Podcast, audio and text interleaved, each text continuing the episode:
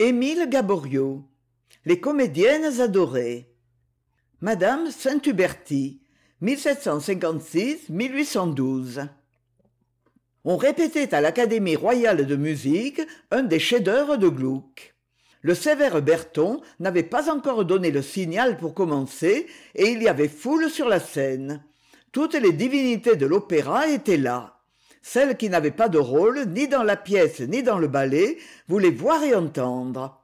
C'étaient les reines du chant la durancy mademoiselle de beaumesnil levasseur l'ambassadrice la brillante laguerre puis les étoiles de la danse Enel la majesté même zanouti la grâce Peslin la volupté la belle théodore qui allait bientôt devenir madame d'auberval.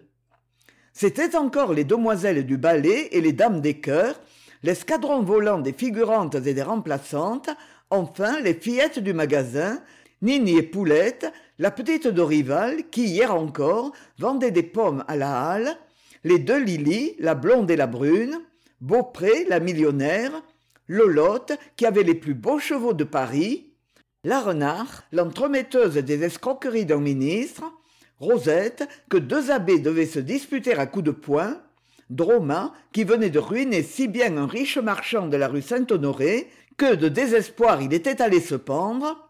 Gervais qu'on accusait de prêter sur gage et châteauvieux et denise et camille et bien d'autres encore.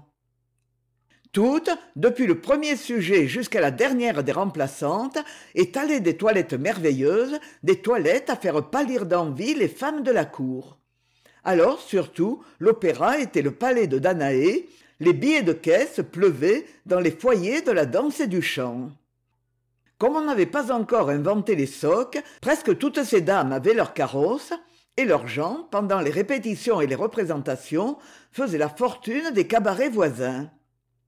Ce jour-là dans tous les groupes il n'était guère question que des perplexités cruelles d'une jolie figurante mademoiselle chouchou le matin même un superbe laquais lui avait apporté un coffret du plus beau travail renfermant une riche parure des bijoux des perles.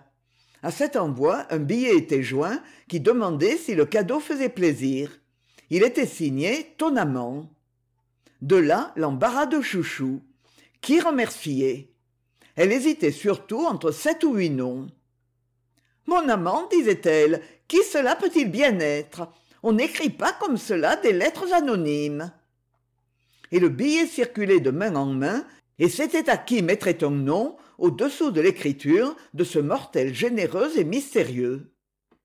Cependant la préoccupation de ces demoiselles ne les empêcha pas de remarquer l'entrée d'une retardataire. C'était une toute jeune femme à la physionomie triste et résignée.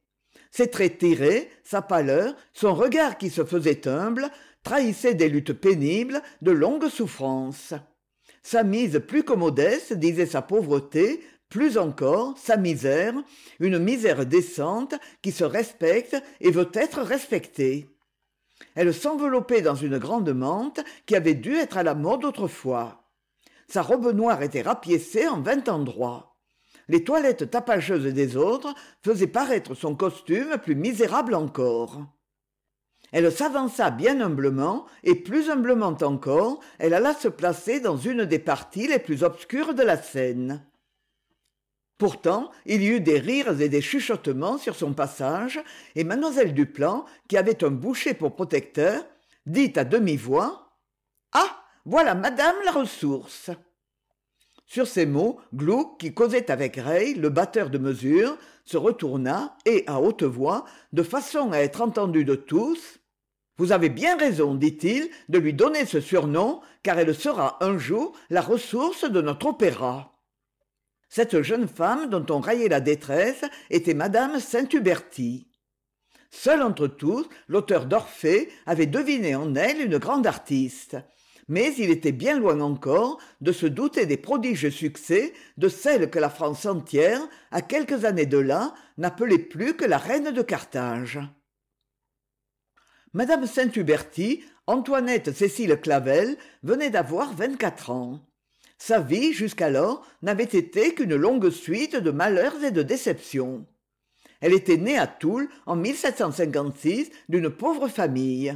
Son père un vieux soldat était à la veille de manquer de pain lorsqu'il trouva à utiliser son très mince talent de musicien vers il entra comme répétiteur dans une troupe d'opéra français au service de l'électeur palatin.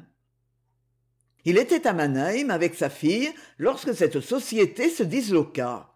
Chaque artiste tira de son côté. Clavel qui n'avait pas d'argent pour se mettre en route allait se trouver sur le pavé lorsqu'on lui offrit un engagement pour la pologne. Il accepta avec joie reçut quelques avances et partit varsovie en ce temps était une ville de plaisirs et de fêtes. La société noble se piquait de suivre les mœurs et les modes de paris et de versailles. L'opéra surtout y était en faveur. Le danseur pique et sa femme la binetti y avaient presque fait fortune. Le prince lubormisky généreux avec des artistes comme un soubise se laissait ruiner le plus gaiement du monde par la cataille une ravissante piémontaise mademoiselle belleval une jolie comédienne sifflée vingt fois à paris était protégée par les czartoryski et avait une maison montée comme la d'hervieux pourtant clavel ne s'enrichit guère en ce paradis des artistes il y mourait très honnêtement de faim avec ses appointements de répétiteur. Par bonheur pour la petite clavel le chef d'orchestre du théâtre le moine un compositeur français dont paris plus tard devait applaudir le talent la prit en amitié. Il lui donna des leçons et même la fit s'essayer dans un petit opéra de sa façon le bouquet de collinette. Le moine bien que d'un caractère sombre et emporté fut excellent pour la petite fille. Au temps de ses plus beaux triomphes madame saint hubertine ne parlait que les larmes aux yeux de celui qui fut son premier professeur j'allais chez lui le matin disait-elle à une de ses amies comme il faisait froid et qu'il n'était pas riche il restait au lit très avant dans la matinée pour économiser le bois. Lorsque j'arrivais pour prendre ma leçon je le trouvais roulé dans ses couvertures coiffé d'un gros bonnet de laine qui lui descendait jusqu'aux yeux. Il me disait ah te voilà petite! Et il me jetait une de ses couvertures dont je m'enveloppais du mieux que je pouvais.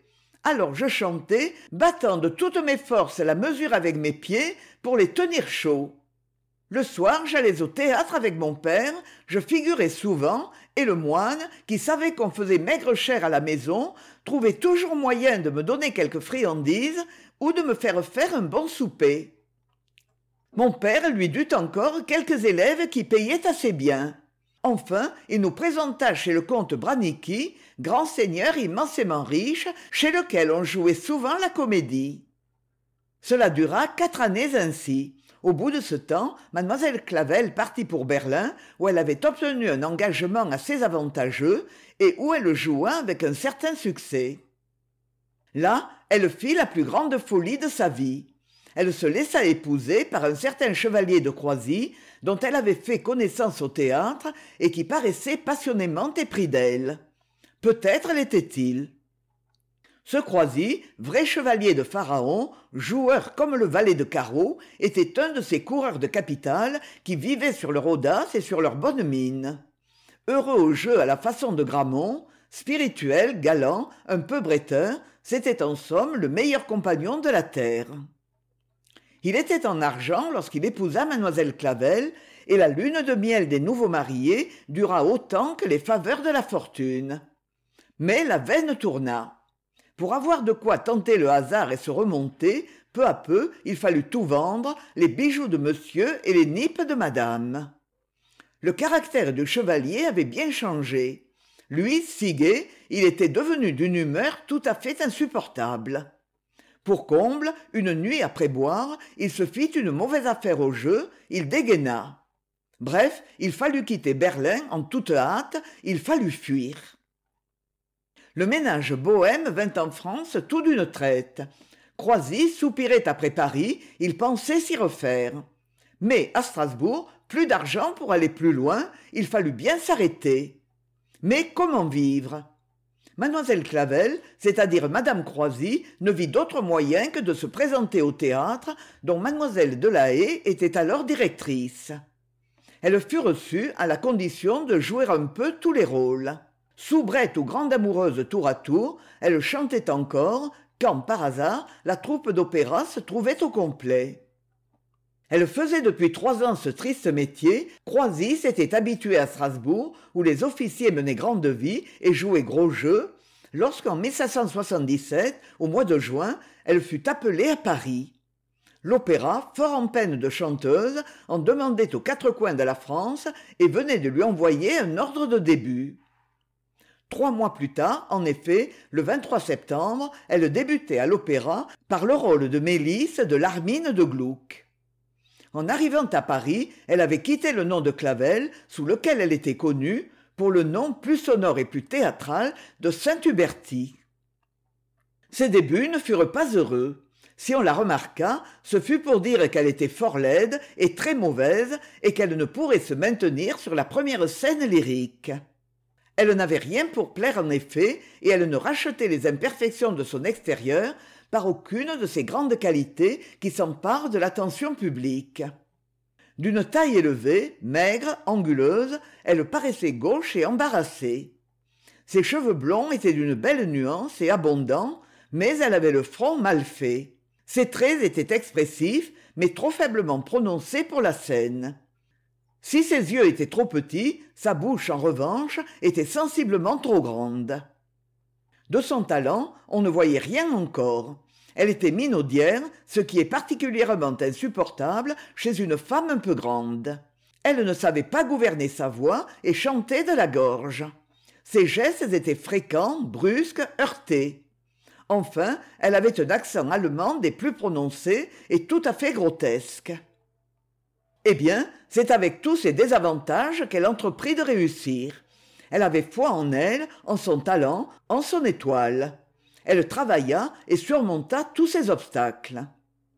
Mais aussi quelle patience admirable que d'acharnement que de résignation que de courage certes elle pouvait comme tant d'autres comme toutes les autres demander des ressources au plaisir à une liaison facile. Le pactole coulait pour les laides aussi bien que pour les jolies dans les coulisses de l'opéra. Il lui était aisé d'en détourner un flot. Elle ne le voulut pas. Et pourtant ses appointements étaient insignifiants.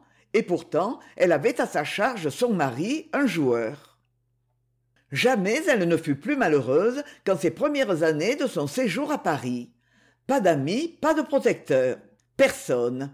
Elle s'était réfugiée dans une mansarde de la rue du mail où pour tout meuble elle avait un grabat et un coffre qui servaient de siège.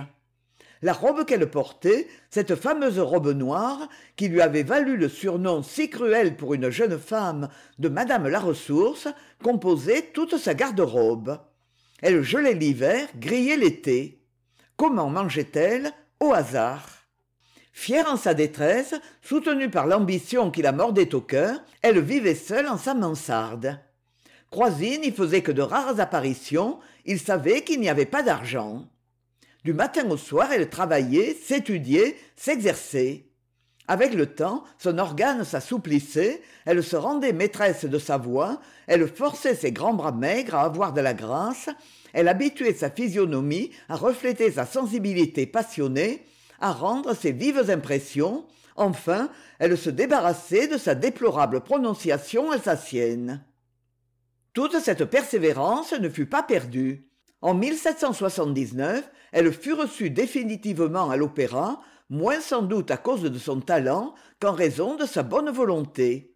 C'était déjà un grand pas de fait. Mais enfin l'année suivante novembre elle recueillit le prix de ses efforts. Chargée du rôle d'angélique dans le roland de piccini elle joua avec un talent supérieur et obtint son premier succès. Personne ne s'attendait à la voir réussir. Roland était sacrifié d'avance piccini lui-même croyait la chute inévitable. Le jour de la première représentation lorsqu'il partit pour se rendre au théâtre sa famille ne voulut pas l'y accompagner et fit tous ses efforts pour le retenir. Sa femme ses enfants ses amis pleuraient. On eût dit qu'il allait marcher au supplice. Pour lui calme au milieu de la désolation générale mes enfants dit-il en italien nous ne sommes pas parmi des barbares nous sommes chez le peuple le plus poli de l'univers. Si on ne veut pas de moi comme musicien on me respectera comme homme et comme étranger. Richard wagner ce compositeur aux obscurités sublimes n'en aurait pas osé dire autant après la seconde représentation de tannhauser. Piccini se trompait sur le sort de son opéra. Ce ne fut pas une chute mais un triomphe plus de cent personnes le reconduisirent à sa maison après la représentation. Et lui ému les yeux mouillés de larmes il disait où est la saint huberti où est-elle? Je veux la voir je veux l'embrasser la remercier lui dire que je lui dois ma gloire la période des victoires commençait pour madame saint huberti à un mois de là décembre elle était acclamée dans le seigneur bienfaisant de rochon de chabannes et floquet. Elle avait rendu avec tant d'énergie le désespoir de lise que sa santé en fut altérée. Il lui fallut pour se remettre quelques semaines de repos. Désormais chacune de ses créations est un succès nouveau. Dans thésée de gossec elle rend admirablement le rôle d'aiglé princesse d'athènes dans ariane d'edelman on admire son jeu pathétique et touchant ses larmes son désespoir. À la troisième représentation de renaud de sacchini elle reprend le rôle d'armide qui avait été confié à rosalie levasseur et la pièce qui menaçait de sombrer se relève à côté de madame saint huberti débutait dans renaud par le rôle d'antiope une jeune fille que l'académie royale de musique venait d'enlever au petit comédien du bois de boulogne une reine future de l'opéra mademoiselle maillard. L'embarras des richesses de grétry révéla la souplesse du talent de madame saint huberti chargée du rôle comique de rosette elle s'en tira à merveille cette pièce chef-d'œuvre d'ineptie d'un parolier idiot lourdet de santerre ou lourdeau sans tête comme on l'appelait ne put résister longtemps au transport d'hilarité que soulevaient dans le parterre les incroyables balourdises dont les trois actes étaient semés. Embarras d'intérêt embarras dans les rôles embarras de ballet embarras de paroles des embarras en sorte que tout est embarras mais venez à la porte vous n'en trouverez pas avec un tel poème où l'on voyait dans l'athènes de périclès un grand seigneur faire maigre pendant le carême des courtisanes se promener le dimanche un riche marchand donner un louis d'or et enfin des sauvages d'amérique ouvrir le balai. Avec un tel poème tout le talent de madame saint huberti ne pouvait sauver la musique de gluck. Mais voici venir le triomphe de la grande tragédienne de la cantatrice admirable didon de piccini piccini venait de recevoir de la reine un brevet de pension en échange de sa gratification annuelle et il avait promis un bel opéra. Marmontel lui offrit le sujet de didon il accepta et pour avancer plus vite alla passer l'été à la campagne de son poète. L'œuvre terminée madame saint huberti à laquelle était destiné le rôle principal fut invitée à venir passer une journée à la maison de campagne de marmontel on tenait à avoir son avis. Elle vint et après le dîner elle chanta son rôle à livre ouvert d'un bout à l'autre. Elle l'exprima si bien dit marmontel que je crus la voir au théâtre et que pichine y fut ravie. Précisément à cette époque madame saint huberti s'apprêtait à profiter de son congé. Elle allait partir pour le midi.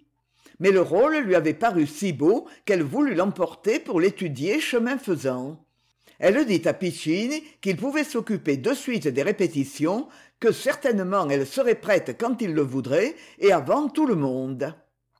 On mit donc la pièce à l'étude pendant que didon courait la provence recueillait partout des applaudissements et gagnait à aix un si gros rhume qu'elle en pensa perdre la voix. Piccini voulait gagner du temps afin d'être prêt pour le commencement de l'hiver. On répétait activement tous les jours une choriste était chargée de figurer madame saint huberti et de lire son rôle. Tout était prêt lorsqu'elle revint. Elle parut aux répétitions et voici ce qu'elle écrit à un de ses amis le rôle de didon étant fait pour moi pour mes moyens et étant le seul rôle très intéressant de cette pièce il sera impossible de la donner en province sans l'avoir vue représentée cela a l'air de l'amour-propre mais je vais vous expliquer ce qu'il en est le rôle de didon est tout jeu. Le récitatif est si bien fait qu'il est impossible de le chanter. Un monde infini avait attendu les répétitions générales de didon et avait jugé que c'était un des plus mauvais ouvrages de piccini. Cet homme se consolait en disant laissez arriver ma didon à la première répétition que j'en ai faite on a dit ah ah mais il a refait tout son opéra or il n'y avait que quatre jours d'intervalle. Piccini entendit cela et dit non messieurs je n'ai rien changé. Seulement on jouait didon sans didon c'est à fontainebleau devant le roi que le chef-d'œuvre de piccini fut représenté pour la première fois. Dire le succès de la pièce dire surtout le succès de l'actrice est impossible. Jamais à la cour on n'avait vu de tels transports louis xvi que d'ordinaire l'opéra ennuyait au suprême degré louis xvi lui-même applaudissait de toutes ses forces. Cet opéra dit-il ensuite m'a fait autant de plaisir qu'une belle tragédie. Et aussitôt il décida qu'une pension de mille cinq cents livres serait donnée à la cantatrice sublime et il envoya le maréchal de duras la complimenter et lui témoigner toute sa satisfaction ce fut écrit un des assistants la plus belle scène de la soirée. Lorsque m. le maréchal de duras entra dans les coulisses suivi d'une foule de courtisans en habit de gala Madame saint huberti n'avait pas encore eu le temps de changer de costume. Elle était debout sa couronne sur la tête drapée dans le manteau de pourpre de la reine de carthage. Marmontel et piccini ivres de bonheur s'étaient jetés à ses genoux et lui embrassaient les mains on aurait dit deux coupables à qui elle faisait grâce de la vie. Ils ne se relevèrent pas quand m de duras s'approcha. Ils ne se relevèrent pas quand m de duras s'approcha pour répéter les paroles du roi. L'actrice écoutait le maréchal et son visage encore animé par l'inspiration s'illuminait de la joie du triomphe le rouge de l'orgueil montait à son front. C'était un spectacle admirable. Elle avait tant de grandeur de noblesse de majesté avec ses hommes à ses pieds que mieux encore que sur le théâtre elle donnait l'idée de la reine de carthage. Tous les grands seigneurs présents avaient l'air de ses courtisans. Ô reine de théâtre! À quelques jours de là un grand seigneur étant allé rendre visite à madame saint huberti trouva la sublime didon enveloppée dans un mauvais jupon elle faisait une partie de piquet avec son petit jockey sur un coin de table recouvert d'un vieux torchon en guise de tapis. À paris didon obtint un bien autre succès. La première représentation donnée à l'opéra le 1er décembre fit éclater d'incroyables transports. Le public délirant ne savait quel témoignage d'admiration donner à l'inimitable actrice. Après son grand air ah que je fus bien inspiré tout le public se leva en masse et la pièce fut interrompue pendant un bon quart d'heure par les applaudissements frénétiques. L'air si beau de ah prends pitié de ma faiblesse mit le comble au délire. Toute la salle sanglotait. Jamais madame saint huberti en ses jours de misère et de fiévreuse ambition n'avait pu rêver un triomphe pareil. Et cette fois la critique tout entière est d'accord avec le public madame saint huberti dit bachaumont a joué didon avec un talent supérieur. Elle s'est élevée au-dessus d'elle-même. Elle s'est montrée non moins grande actrice qu'habile cantatrice. Il est impossible d'être plus touchante. Grimm qui pourtant ne s'enthousiasme guère est enthousiasmé. Son admiration touche au lyrisme il est impossible écrit-il de réunir à un plus haut degré la sensibilité la plus exquise un goût de chant plus soigné une attention à la scène plus profonde et plus réfléchie un abandon plus noble et plus vrai un jeu plus attachant et plus digne du superbe rôle de didon. C'est la voix de todd c'est le jeu de clairon. C'est un modèle qu'on a pointu sur le théâtre et qui longtemps en servira